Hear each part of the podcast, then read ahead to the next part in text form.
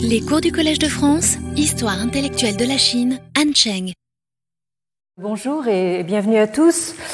Euh, donc la, semaine dernière, euh, nous avons repris le cours de nos travaux euh, à partir du, vous vous souvenez peut-être du discours très musclé des politologues américains aux prises avec la montée en puissance de la Chine euh, d'abord, euh, celui déjà ancien de euh, Samuel Huntington à la fin des années 1990 sur le Clash of Civilizations, donc le choc des civilisations, puis celui plus récent de l'ère Trump de Graham Allison sur les Thucydides Trap, c'est-à-dire le piège de Thucydide, et euh, nous avons vu donc la manière dont leur a répondu euh, cet intellectuel chinois, euh, Yang, euh, dans une conférence qu'il a donnée il y a un peu plus d'un an et qui s'adressait à des étudiants de, enfin on pourrait dire la jeune élite chinoise des euh, euh, universités les plus prestigieuses de, Pékin, puis de Shanghai, euh, dans le cadre d'un cours qu'il donnait sur la civilisation de la Grèce antique. Alors, sa conférence commençait par une lecture de passages substantiels du livre 2 de la guerre du Péloponnèse de Thucydide, euh, où l'on voit se succéder absolument sans transition l'oraison funèbre euh, prononcée par euh, Périclès en hommage aux guerriers athéniens tombés au début de cette guerre, oraison qui sonne surtout comme un éloge des vertus d'Athènes, Athènes qui était donc la puissance montante euh, face à Sparte. Donc euh, Horizon qui se trouvait immédiatement suivi dans le texte de Thucydide de la survenue de la peste à Athènes juste quelques mois plus tard.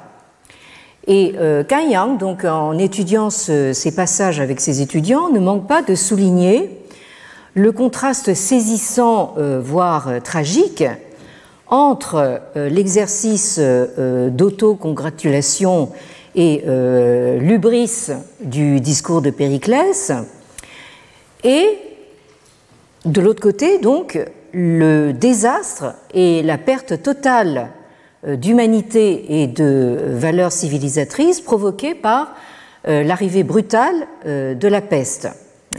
Euh, contraste que euh, Yang présentait comme une leçon pour les États-Unis. Hein, il dit les États-Unis ont tendance euh, à perdre tout sens de, modération, donc à donner dans, l'ubris.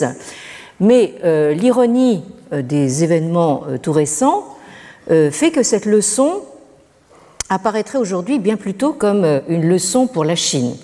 Alors toujours est-il que euh, Yang se place euh, résolument dans le sillage de Huntington.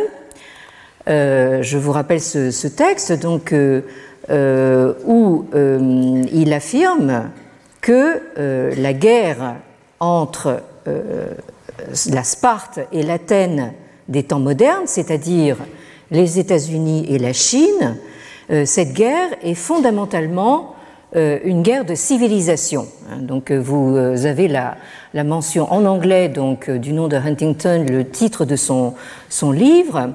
Et euh, donc j'ai surligné en, rouge toutes ces euh, références donc à cette notion de, de civilisation.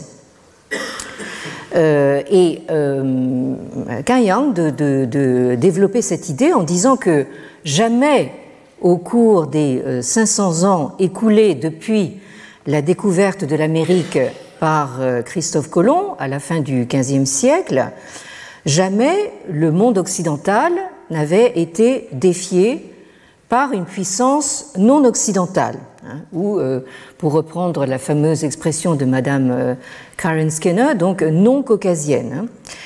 Hein. alors, nous voyons donc que la menace de la guerre inhérente au piège de Thucydide se transpose ici au plan civilisationnel et intellectuel. Hein. Donc nous passons euh, de ce discours des think tanks, euh, un discours très euh, géostratégique et géopolitique, on passe là au, plan justement de la, guerre des idées. Or cette guerre, comme beaucoup de guerres, commence par la stratégie qui consiste à aller chercher des armes chez l'ennemi. Et euh, c'est exactement ce que nous montre euh, le parcours de euh, Yang et d'un de ses compagnons de route les plus proches, qu'il a connu sur les bancs de l'université de Pékin au début de la période post-maoïste, du début des années 1980. Et ce compagnon de, route s'appelle Liu Xiaofeng donc vous les avez ici tous les deux, Kan Yang au centre, euh, Liu Xiaofeng donc euh, à gauche de la diapositive, c'est le, monsieur assez euh, baraqué. et à droite, vous avez le poète assez connu, donc même très connu, Pei Dao. alors, nous les voyons ici dans cette, on pourrait dire, cette période dorée euh, au moment où euh, tous, ces, euh, tous ces hommes sont dans leur trentaine à peu près, puisque Kan Yang est né en 1952 et Liu Xiaofeng quelques années plus tard, en 1956. Alors je dis que c'est une période dorée parce que c'est une période qui a précédé donc le traumatisme euh, du massacre de Tiananmen en juin 1989, qui a eu pour effet de les disperser, tous les trois. Euh, ils, sont, ils sont tous partis de, Chine euh, à la suite de ce, de ce, traumatisme dans des directions différentes.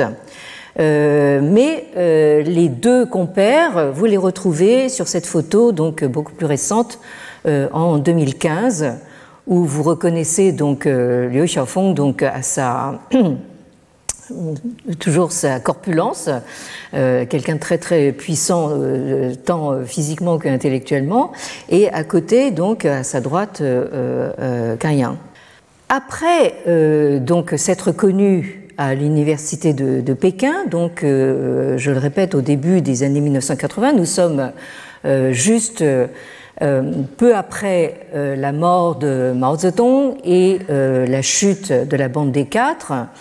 Euh, et euh, la fin effective euh, de la révolution culturelle en 1976. alors, après, leur, après cette sortie de l'université de, Pékin, ces deux compères donc, ont commencé à introduire massivement en Chine des classiques de la philosophie occidentale euh, moderne. Hein, ce sont eux qui ont euh, introduit des euh, philosophes comme Nietzsche, Heidegger, Sartre, Benjamin. Et dans, une, dans cette Chine, donc encore une fois post-révolution culturelle, qui avait été plus ou moins fermée au monde pendant des, des décennies, euh, et euh, tant sur le plan, euh, disons, politique que sur le plan intellectuel et culturel. Alors vous imaginez un peu la fringale passez-moi l'expression, mais c'était vraiment ça, la fringale des, intellectuels chinois pour justement tout ce qui pouvait représenter pour eux quelque chose de nouveau. Hein. et donc on a parlé justement de cette fièvre culturelle, ce euh, des euh, années 1980, hein, euh, à laquelle donc ces deux figures ont, beaucoup participé et ont beaucoup contribué.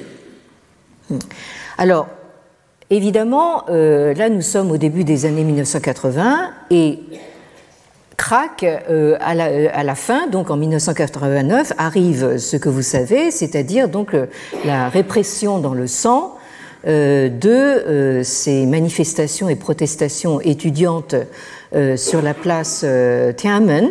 Hein, avec le résultat que je vous disais tout à l'heure, c'est-à-dire donc la dispersion de beaucoup d'intellectuels qui ont dû même quelquefois quitter, quitter la Chine. Et ça a été le cas justement pour nos deux compères. Euh, Yang est parti donc aux États-Unis, euh, à Chicago, dans le cadre du fameux Committee on Social Thought, euh, où euh, donc il, il, était censé en fait s'inscrire dans un programme doctoral de, PhD sous la direction de personnalités comme Alan Bloom, euh, Edward Shills et euh, même euh, François Furet, que, nous connaissons bien en, France. Hein. Et pendant ce temps-là, Liu Xiaofeng, lui, est parti en Suisse et en Allemagne. Il a étudié lui aussi dans un programme doctoral de, PhD à l'université de Bâle, sous la direction de Heinrich Ott, euh, qui est ce théologien euh, suisse et euh, étudiant, disciple de Karl Barth. alors, pour ce qui est de Kanyang, hein, je crois l'avoir dit la, semaine dernière, donc il est reparti de Chicago sans avoir passé son, son doctorat. Hein, ça c'est en tant que directrice de thèse, je sais que c'est le, destin de beaucoup de thèses, malheureusement, qui, restent inachevées, hein, malgré euh, les, éminentes qualités du, doctorant. Mais enfin, bon, ça c'est euh, bon. Alors, euh, Yang donc euh, revient vers, la Chine, mais pas tout à fait, puisque en fait, il commence par enseigner à l'université de, Hong Kong et ensuite euh, il regagne carrément le, continent. Hein, euh, et euh, en 2009, il fonde le Boya Xueyuan, c'est-à-dire donc le collège. Oui, qu'est-ce que j'ai dit au début du c'est vraiment très très perturbateur. Hein. Je, je c'est pas que, je trouve que ce que je dis soit, d'une importance telle que, que vous n'ayez pas besoin de distraction, mais, euh, mais ici, franchement, au milieu d'une phrase, c'est très perturbateur. Donc, essayez de faire sonner le téléphone au moins à la fin d'une phrase. Donc, euh, je, je disais euh, ce euh, est, un petit peu le, premier collège d'humanité en, Chine, puisque c'est un collège qui est dédié à l'étude des, grands classiques, des textes classiques, hein, qui implique donc euh, que les euh, étudiants, dès leurs euh, premières années à l'université, étudient donc le chinois classique, le grec ancien et le latin. Hein, donc là, vous avez en fait une, une formation complète classique, aussi bien donc occidentale que chinoise. Et l'idée justement de ce euh, collège des, humanités. Alors je dis collège, euh, non pas au sens du collège de France ou, au sens du, euh, du collège ici en France, mais du college américain. Hein. Donc ce sont en fait une sorte de, ce sont des, années un petit peu préparatoires à, à l'université. Donc, euh, ce modèle, euh, Yang euh, le euh, colporte avec lui hein, à, mesure de sa, carrière en, Chine et finit par en fonder un également à Pékin, à la très prestigieuse université Tsinghua. et c'est là donc qu'il a conçu et donné ce cours sur la civilisation de la Grèce antique qui a donné lieu justement à cette conférence euh, euh, de conclusion euh, sur Thucydide et le piège de Thucydide que nous lisions la dernière fois. Alors, après leur retour en Chine continentale, hein, puisque ça a été leur, leur sort, contrairement donc au, poète Pei Dao, comme je l'ai dit tout à l'heure, Liu Xiaofeng et Gan Yang ont produit une masse tout à fait impressionnante de publications. Donc, ils ont créé une collection euh, qui euh, s'appelle euh, donc Classici et Commentari, hein, sous le nom, sous le sigle général de Hermès, que vous voyez à l'image. et en 15 ans, ils ont publié plus de 350 volumes hein, euh, de ces euh, classiques et de ces euh, commentaires, dont vous avez quelques échantillons ici. Cette collection, hein, alors je, vous l'expose un peu en détail parce que elle ne fait pas exactement la même chose que ce que nous faisons aux belles lettres, hein, c'est-à-dire notre collection bleue des belles lettres, des budets chinois. C'est une collection uniquement de traductions euh, de textes en chinois classique. Hein. donc je rappelle que le chinois classique, ça ne concerne pas que euh, la Chine, mais ça concerne aussi la Corée, le Japon et le Vietnam. Donc nous, nous faisons uniquement des euh, traductions de ces textes vers le français avec donc le texte original en vis-à-vis et des annotations assez savantes, donc dans la, traduction, dans la tradition des, des Budets. Ici, euh, nous avons une collection qui euh, mélange un petit peu donc euh, des traductions, mais aussi des essais comme celui-ci que vous avez à l'image, qui est dû au créateur de la collection lui-même, donc Liu Xiaofeng. et qui, vous avez, vous avez le, le euh, et vous avez donc la traduction en anglais en dessous, Classical Studies and Modernity, c'est-à-dire donc les études euh, classiques et la modernité. Euh, vous pouvez aussi avoir, comme je l'ai dit, euh, des traductions hein, de langues européennes, ici de l'allemand, hein, de, Nietzsche.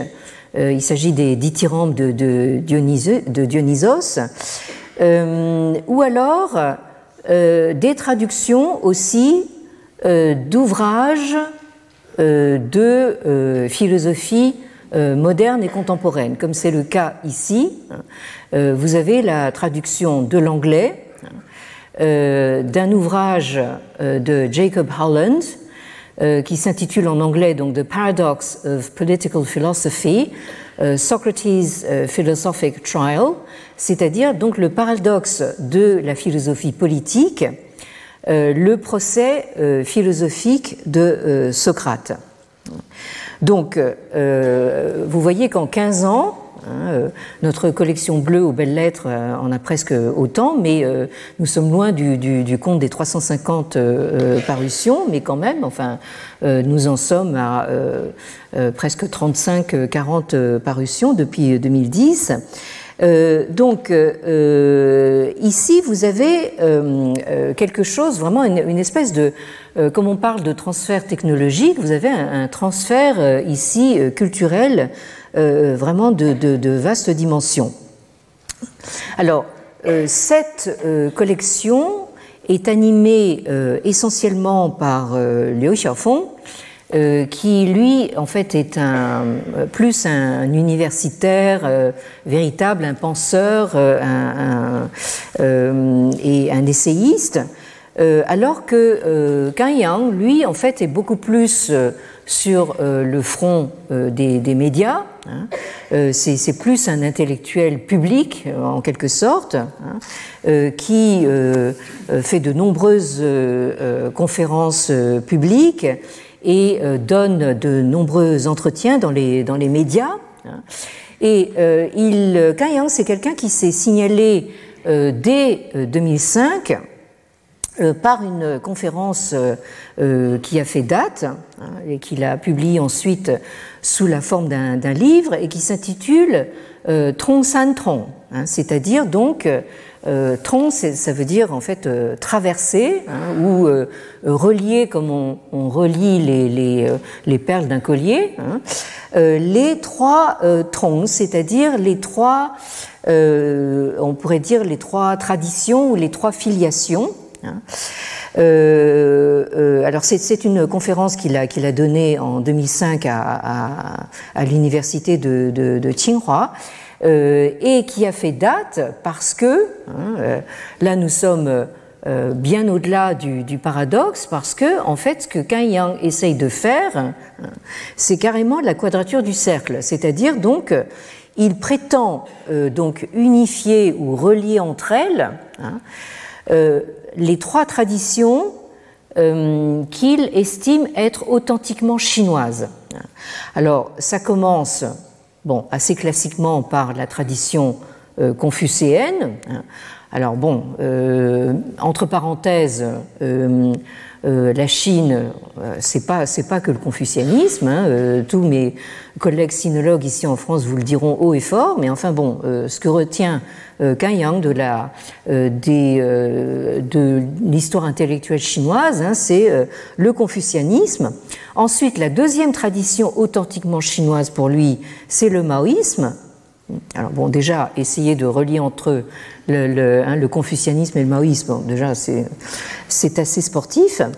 Et euh, la troisième tradition, tenez-vous bien, authentiquement chinoise, euh, c'est euh, le capitalisme selon Deng Xiaoping. Bon.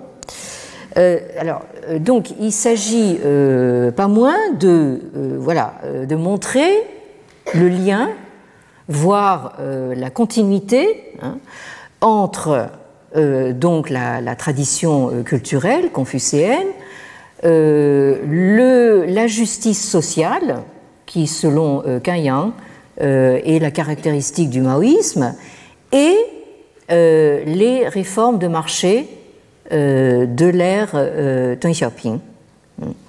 Euh, alors, bon, c'est évidemment pour ça qu'on on est admiratif, vous comprenez, hein, qu'on arrive à faire ce, ce genre d'exercice.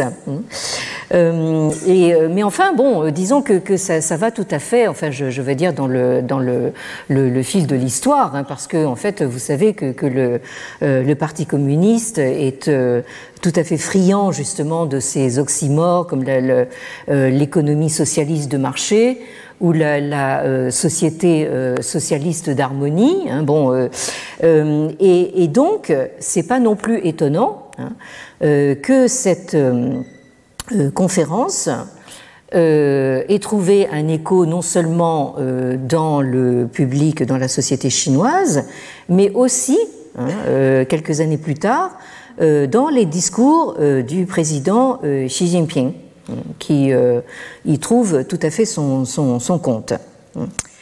et à partir de là, donc, quand on, ne l'arrête plus, hein, donc il se, produit un petit peu partout. Et euh, dans une autre euh, conférence qui a fait date, hein, euh, où il parle de la critique de la modernité des années 1980 et de la transformation des années 1990, il explique justement comment on peut passer de manière continue hein, euh, d'une pensée euh, libérale dans les années 1980, comme ça a été son cas, à euh, un conservatisme culturel une décennie plus tard.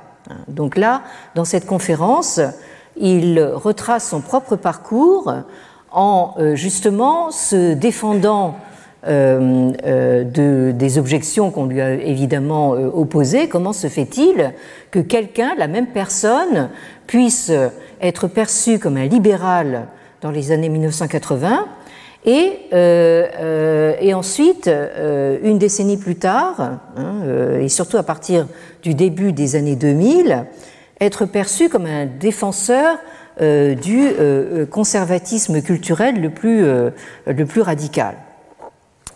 Alors là, il faut, comment dire, remonter à l'origine de cette, histoire, c'est-à-dire à l'introduction en Chine de la pensée de deux intellectuels européens, et même plus spécifiquement allemands, à savoir euh, Carl Schmitt et euh, Léo Strauss. Alors, euh, là, bon, je vous préviens, aujourd'hui, le, cours est sous le, sous le signe du paradoxe. parce que, bon, ces deux intellectuels allemands, Hein, euh, qui ont tous, euh, tous les deux, en fait, euh, été actifs dans les années 1930, suivez mon regard. on ne peut pas imaginer hein, des personnalités aussi différentes. Carl Schmitt, le voici à l'image, hein, donc euh, photographié devant, devant sa bibliothèque. Bon, ça, ça a l'air quelqu'un de tout à fait inoffensif, hein, euh, qui est né donc en, 1888. Euh, mort presque centenaire en, 1985. Donc ce, Carl Schmitt a été un, juriste, constitutionnaliste, théoricien et professeur de, droit. Hein. Euh, mais aussi donc un, vrai penseur, un philosophe euh, euh, d'inspiration fortement catholique. Hein, qui est, donc né en, Allemagne, qui a été professeur de droit public sous la République de Weimar et qui a adhéré formellement au Parti national-socialiste, au Parti nazi, hein, euh, dès 1933. Hein. donc euh, c'est vraiment euh, quelqu'un qui n'a pas tergiversé longtemps hein, pour adhérer au parti nazi et qui a soutenu de manière continue le régime nazi, y compris dans ses théories et ses pratiques raciales et antisémites. Euh, et il est euh, même considéré par certains comme carrément le juriste officiel du Troisième Reich, euh, du fait des rapprochements qu'on peut faire entre sa doctrine juridique du décisionnisme et l'évolution institutionnelle de l'Allemagne sous le régime nazi. alors, après la défaite allemande, il a été écarté euh, de l'enseignement universitaire, mais il n'a, à notre connaissance, jamais manifesté de regret euh, concernant ses opinions euh, antisémites ou ses positions politiques.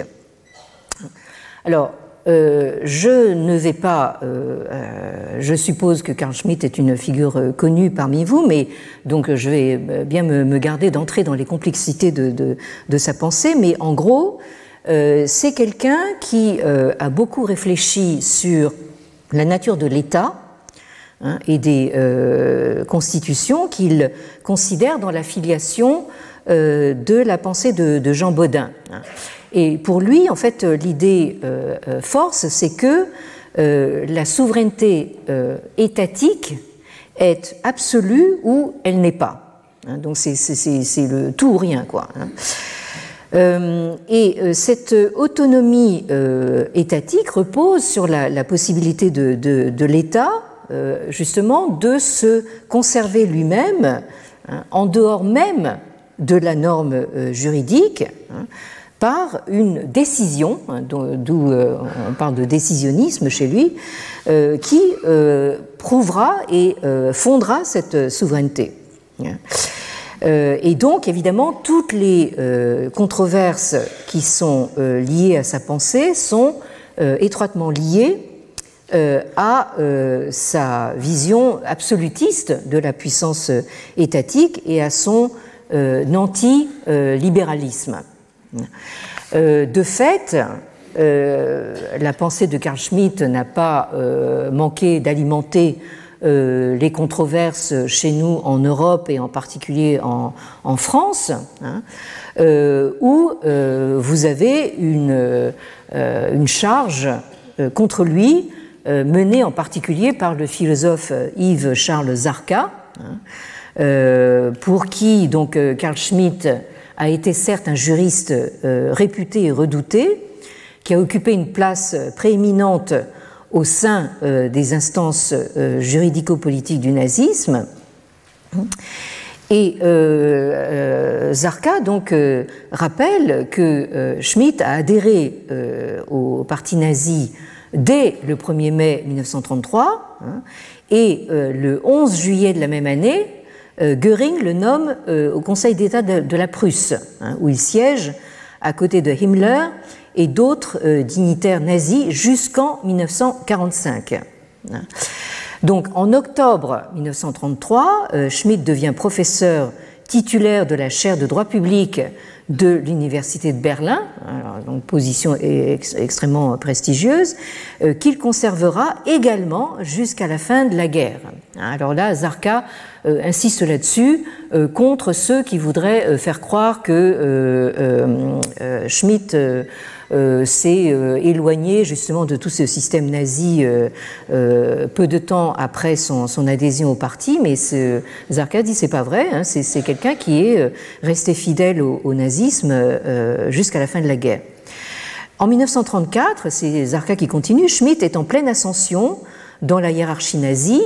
On lui confie la direction de la Deutsche Juristen Zeitung, donc l'organe officiel du droit national-socialiste, où il publie de nombreux articles qui cautionnent les pires lois nazies.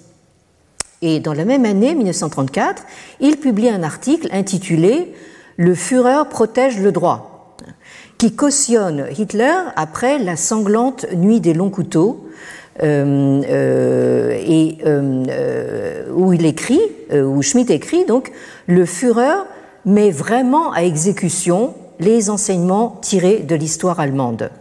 Cela lui donne le droit et la force pour fonder un nouvel État et un ordre nouveau. Bon, euh, donc euh, nous sommes dans les années 30, dans cette euh, Allemagne où le nazisme commence à prendre pied. Hein. vous pouvez transposer ça éventuellement à une situation actuelle. Hein. Bon, alors Zarka continue en disant que euh, c'est pas tellement étonnant que la euh, pensée de Schmitt accompagne aujourd'hui les néoconservateurs américains euh, et Donald Trump aux États-Unis, Recep Tayyip Erdogan en Turquie ou Viktor Orban en Hongrie. Hein, tout ça, ça paraît tout à fait naturel.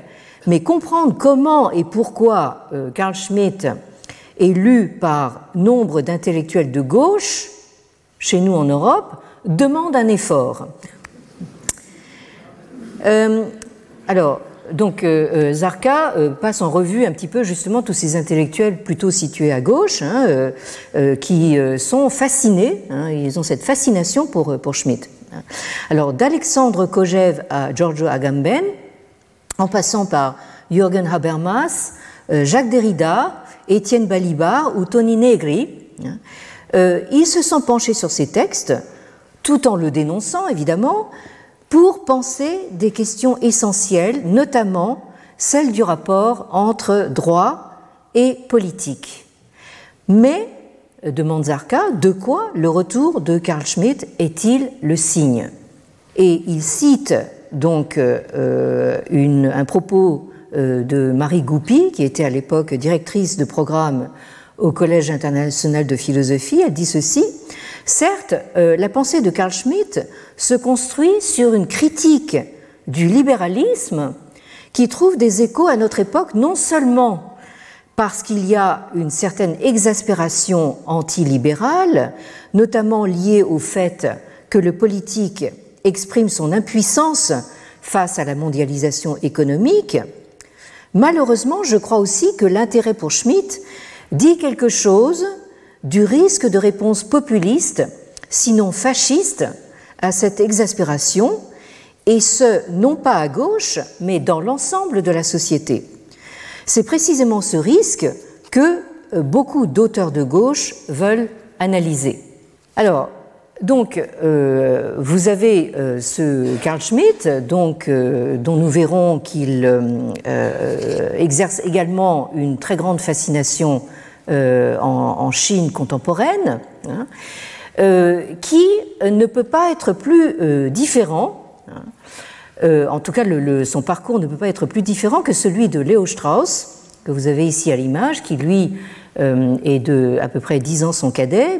il est né en 1899, mort en 1973, qui lui donc est né euh, intellectuel allemand euh, juif, hein, mais qui a émigré et s'est réfugié aux États-Unis dans les années 1930, à la veille de l'arrivée de Hitler au pouvoir. Hein. Il a suivi le mouvement de beaucoup euh, d'intellectuels juifs qui ont senti euh, euh, arriver la, menace, hein, après avoir suivi en Allemagne les cours de Husserl et Heidegger. Hein. alors, Léo Strauss, c'est quelqu'un qui prend la nationalité américaine en 1945 et qui donc euh, termine euh, sa carrière universitaire et sa vie aux États-Unis, hein, où il meurt donc en 1973. Hein. Il a ainsi enseigné la euh, philosophie politique à New York, puis à Chicago. Donc là, on va voir que Chicago est un, est un point névralgique pour notre propos d'aujourd'hui. Hein. Alors, son œuvre est une tentative de restituer le sens de la euh, philosophie politique classique de, euh, des Socrates et des Platons jusqu'à l'aube du XVIe siècle européen. Hein. et donc c'est quelqu'un, au fond, qu'on peut qualifier très sommairement d'antimoderniste. Hein. c'est quelqu'un qui, qui tonne à, tout, à tout propos contre, contre justement la, la modernité et qui articule sa, philosophie autour euh, des concepts de euh, nature humaine et de droit euh, naturel. Bon, alors, maintenant, vous allez me dire comment se fait-il que ces deux intellectuels allemands, hein, mais alors vraiment en fait aux, antipodes hein, dans, leur, dans leur choix, leur, leur parcours intellectuel, se retrouvent dans le même bateau, hein, dans leur réception en Chine. Hein. Alors ça, euh, nous le devons hein, essentiellement à ce monsieur, hein, lui-même intellectuel et universitaire allemand, tout à fait contemporain lui-même, puisqu'il est né en 1953. C'est donc le professeur Heinrich Mayer, et qui est donc l'auteur euh, de ce euh, livre qui s'intitule euh, en allemand, donc Karl Schmitt, Leo Strauss und der Begriff des Politischen zu, einem Dialog unter Abwesenden. Et donc qui est paru en Allemagne, en version allemande, donc en 1988, qui a été traduit en français par les éditions Julliard sous le titre Karl Schmitt, Leo Strauss et la notion de politique, euh, en 1990 et euh, donc en anglais, vous l'avez euh, à l'image ici, sous le titre Carl Schmitt and Leo Strauss, puisque c'est comme ça qu'on prononce en, anglais, The Hidden Dialogue. Donc Carl Schmitt et Leo Strauss, le, dialogue caché. Hein, ou un, on pourrait dire une sorte de, dialogue in absentia, hein, puisque c'est un dialogue imaginaire qui n'a jamais véritablement eu lieu. Alors, c'est donc euh, à la lecture euh, de ce livre et à la fréquentation de euh, Heinrich Mayer hein, que Liu Xiaofeng opère justement sa conversion straussienne. En 2001, Liu Xiaofeng publie un premier article intitulé La docilité du hérisson, hein, euh, qui est issu justement de euh, ces lectures de, Strauss euh, à la fin des années 1990, justement des lectures qui sont fortement orientées par comment dire l'interprétation de Mayer, hein, qui, qui a justement cette façon très paradoxale de les mettre ensemble. Alors, Maintenant, euh, encore une fois, je ne je, euh, sais pas mon propos d'entrer de, dans les complexités euh, des pensées de ces deux géants hein, allemands, hein, mais notre propos ici, c'est en fait de nous intéresser à leur réception en Chine. Comment est-ce qu'on peut, comment diable est-ce qu'on peut expliquer le succès soudain de ces deux intellectuels allemands très opposés entre eux, mais qui euh, euh, ont en commun un anticommunisme euh, farouche, hein.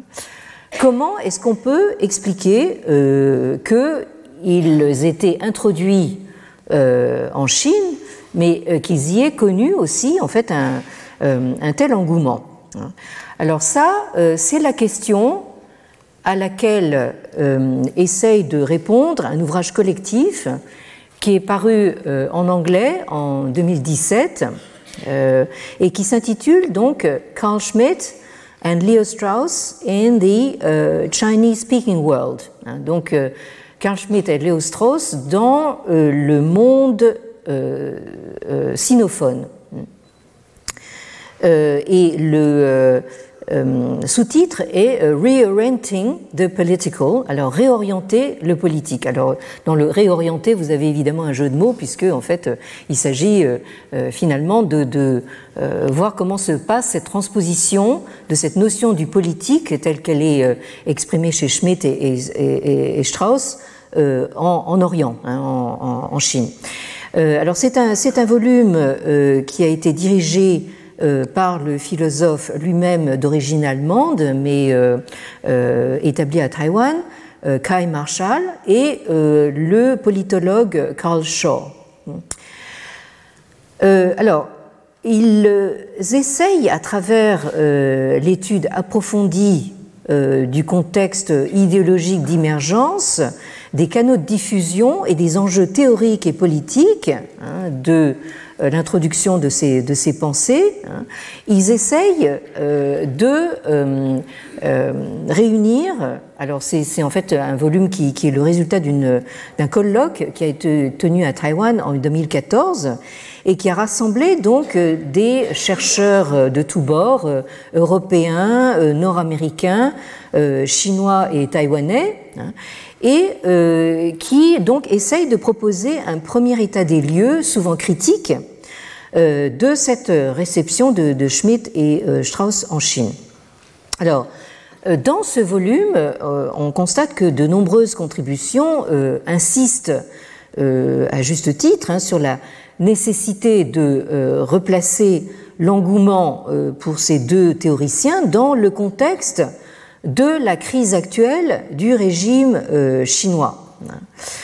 Euh, alors, je rappelle que euh, là, le, colloque s'est tenu alors que Xi Jinping arrivait tout juste au, pouvoir. Hein. donc là, nous sommes dans une, dans une situation où la Chine est aux prises justement avec ce, ce néo-capitalisme introduit par Deng Xiaoping dans les, dans les années 1980 hein, et qui a provoqué euh, une augmentation considérable des inégalités sociales de fait et aussi une euh, augmentation de la corruption hein, euh, que le Parti communiste chinois avait bien du mal à compenser sur le plan idéologique. Hein, et c'est la raison pour laquelle Xi Jinping, dès son arrivée au pouvoir, a fait euh, le ménage hein, de manière très euh, euh, énergique et on pourrait dire brutale sur justement ce problème de la, de la corruption. Hein. Mais les contributeurs de ce volume constatent que face à cette crise, le champ intellectuel chinois est très divisé. Parce que, en fait, dans les années 80, il existait une sorte de euh, front intellectuel euh, favorable à des réformes libérales, hein, Et c'est ce, libéralisme des années 1980 qui marque aussi justement la première pensée de, des, euh, euh, des, figures qui nous intéressent, à savoir euh, celle de Liu Xiaofeng et Gan Yang, hein, connaissent des scissions très profondes après le traumatisme de Tiananmen, après donc 1989, hein, puisque vous avez après cela des libéraux qui souhaitent poursuivre les réformes économiques tout en prônant euh, l'établissement d'une euh, démocratie représentative. Hein. et, et, de l'autre côté, vous avez ce qu'on a appelé la nouvelle gauche, qui s'oppose, quant à elle, surtout au cours néolibéral, hein, à la tournure néolibérale, la, tournure d'économie de, de, marché du parti, et qui, euh, cette nouvelle gauche qui privilégie donc euh, ces revendications de justice sociale. Donc ça, ça explique euh, justement cette espèce de virage pris euh, dès le début des années 2000 par euh, Yang, hein, euh, qui essaye désespérément de faire le raccord entre la tradition culturelle confucéenne et donc le, la justice sociale, selon lui, prônée par le maoïsme, et en intégrant également l'économie de marché de, de Deng Xiaoping. Bon donc, euh, ça explique donc cette espèce de, virage tout à fait spectaculaire qu'on voit euh, dans les années 2000 euh, chez des intellectuels comme nos deux compères qui, à partir de ces années-là, hein, prennent une tournure résolument néoconservatrice et nationaliste qui trouve du carburant justement dans la pensée de Carl Schmitt. Hein. Alors, Carl Schmitt, à quoi est-ce qu'il sert dans cette, cette affaire? C'est qu'il euh, permet à ces intellectuels chinois de rejeter euh, ce qu'ils appellent l'impérialisme culturel occidental hein, euh, et de prôner donc un exceptionnalisme chinois qui serait tout à fait compatible avec le maintien de l'autoritarisme. Et euh, les euh, néoconservateurs euh, issus de la nouvelle gauche ont donc ainsi construit un rapport positif avec ce soi-disant modèle chinois, hein, ces soi-disant caractéristiques chinoises, aujourd'hui promues par Xi Jinping. Donc vous voyez un petit peu comment tout ça se goupille, si j'ose dire. C'est-à-dire, vous avez cette espèce de virage à 180 degrés donc euh, des euh, années 2000 de ces, de ces intellectuels qui maintenant fournissent du, fournissent du carburant donc à, euh, donc au discours officiel du Parti communiste chinois. Vous avez dans cet autre ouvrage également paru en, anglais, un, autre ouvrage collectif qui lui élargit donc le, propos à toute l'Asie du Nord-Est. Hein. Vous avez Leo Strauss in Northeast Asia. Hein. Euh, euh, qui est dirigé par, euh, par deux universitaires coréens et qui disent et attendez, il n'y a pas que la Chine, hein, nous aussi en Corée, on a, on a, on a été très intéressés par, par, par Strauss, et qui est paru donc en 2019. Alors, en fait, le mieux dans cette histoire, ce serait d'écouter justement Liu Xiaofeng lui-même. Hein. comment est-ce qu'il explique euh, l'introduction euh, de ces pensées euh, très, comment dire, très à droite et, le, virage que lui et Kang Yang ont, connu dans les années 2000. Hein. Alors, pour cela, nous avons l'avantage d'avoir une traduction tout à fait excellente par notre regretté collègue défunt, euh, prématurément Joël Toraval euh, dans ce euh, numéro enfin dans ce numéro de la revue de l'excellente revue Extrême-Orient Extrême-Occident, hein, la revue numéro 31 qui est parue en 2009 et qui s'intitule Regard sur le politique en Chine aujourd'hui hein, et qui rassemble de manière très utile et très compétente des textes justement de ces intellectuels chinois de tous bords concernant la question du politique. Alors, le politique à ne pas confondre avec la, la politique. alors, dans ce dans cette, ce texte de Liu Xiaofeng, traduit par Joël Toraval, qui s'intitule Léo Strauss et la Chine, une rencontre autour de l'éthos classique, hein, euh, Liu Xiaofeng dit ceci Dans les années 1980, c'est-à-dire celui qu'il a connu euh, en tant qu'étudiant, hein, euh, Liu le monde intellectuel chinois a de nouveau connu une importation à grande échelle de la pensée académique occidentale. Si l'on prend comme référence l'année 1898, au moment où Yanfu publie une version chinoise de Evolution and Ethics de Thomas Huxley et met la main à sa traduction de euh, The Study of Sociology de Herbert Spencer, on peut considérer qu'il s'agit de la troisième importation massive de ce genre par les intellectuels chinois importation qui se poursuit de nos jours. Bon, la première importation euh, à laquelle il fait allusion, hein, je ne lis pas le, texte in extenso, hein, je choisis des passages, mais la première importation, c'est évidemment celle des jésuites, dont nous avons beaucoup parlé euh, ici, euh, au XVIIe et XVIIIe siècle. Hein. Ensuite, selon Liu Xiaofeng, le, le deuxième grand moment, c'est la fin du XIXe siècle, et maintenant, nous en sommes au troisième grand moment. Alors, de son côté, la période qui s'étend du mouvement du 4 mai 1919 à 1966 peut être vue comme la deuxième étape de ce processus. Son résultat le plus remarquable consiste dans la traduction complète des œuvres de Marx, Engels, Lénine et Staline, ainsi que dans les versions chinoises des classiques occidentaux, sélectionnés selon la perspective du marxisme.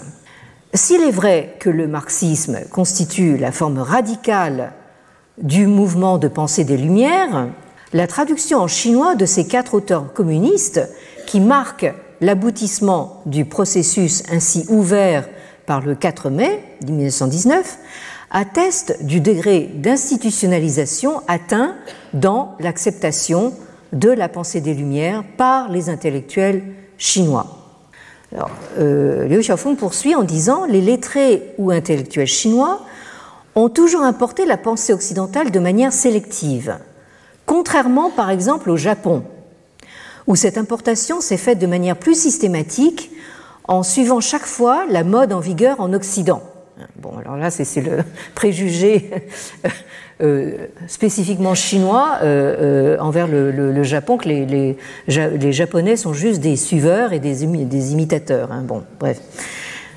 Fin de la parenthèse. Donc, Liu Xiaofeng poursuit en disant Il est clair qu'à l'origine de cette situation se trouve le fait que l'adoption par les lettrés chinois des ouvrages occidentaux de politique et de droit a toujours été fonction de la vision qu'ils se faisaient eux-mêmes de la constitution d'une nouvelle Chine.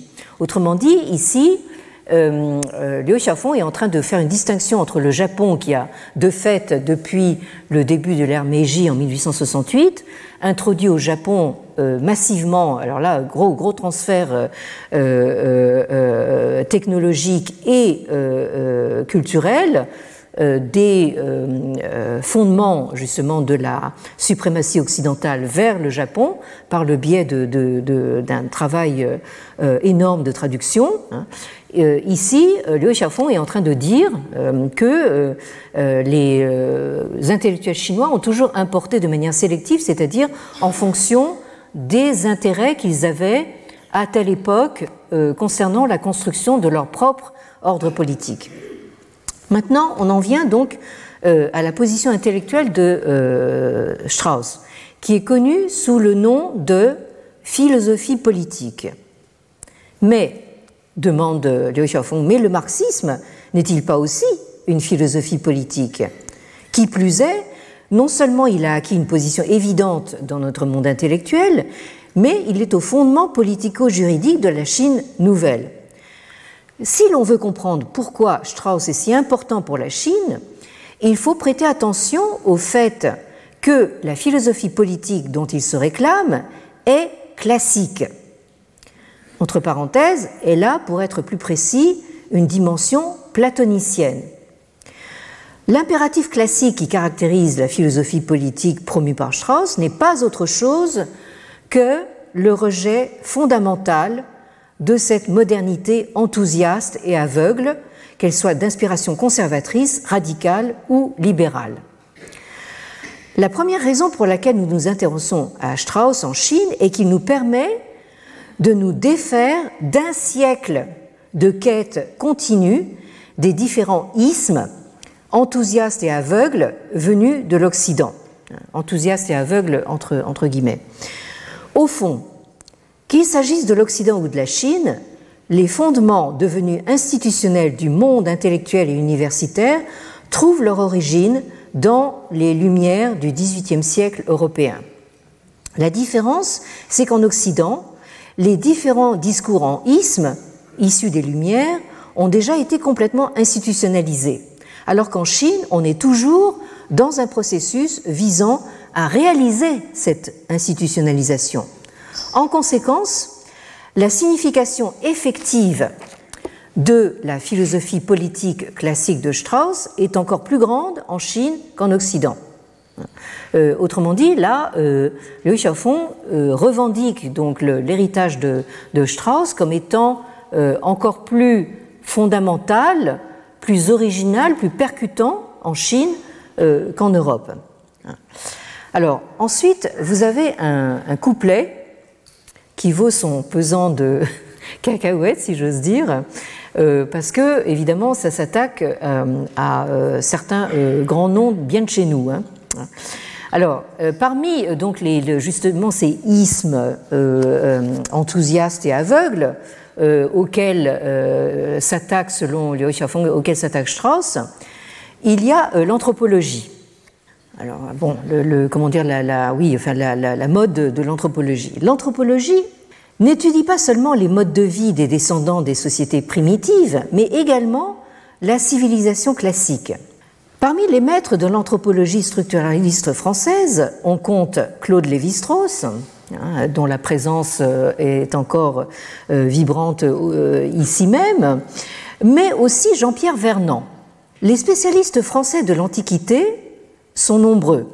Alors, donc là, vous avez l'alliance alors de deux, deux, deux grands euh, noms de, de, de, comme j'ai dit, de, chez nous, donc euh, l'anthropologie et euh, donc les études grecques.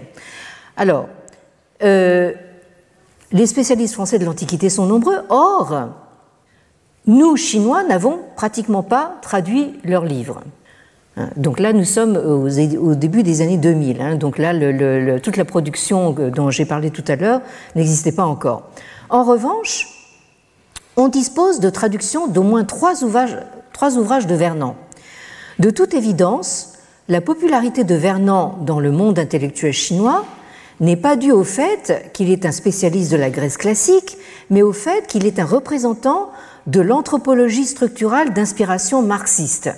L'anthropologie religieuse de la Grèce ancienne de Vernon et l'anthropologie religieuse des sociétés primitives de Lévi-Strauss sont comme les deux lames d'une même épée pour couper le lien avec la tradition classique et transformer les principes de l'éducation traditionnelle, faisant ainsi d'une pierre deux coups. Comme le dit Vernon lui-même, l'objet de recherche de Lévi-Strauss est passé de, et là euh, Liu cite Vernon, est passé de la religion des peuples non civilisés à une étude comparée des religions des peuples sans écriture.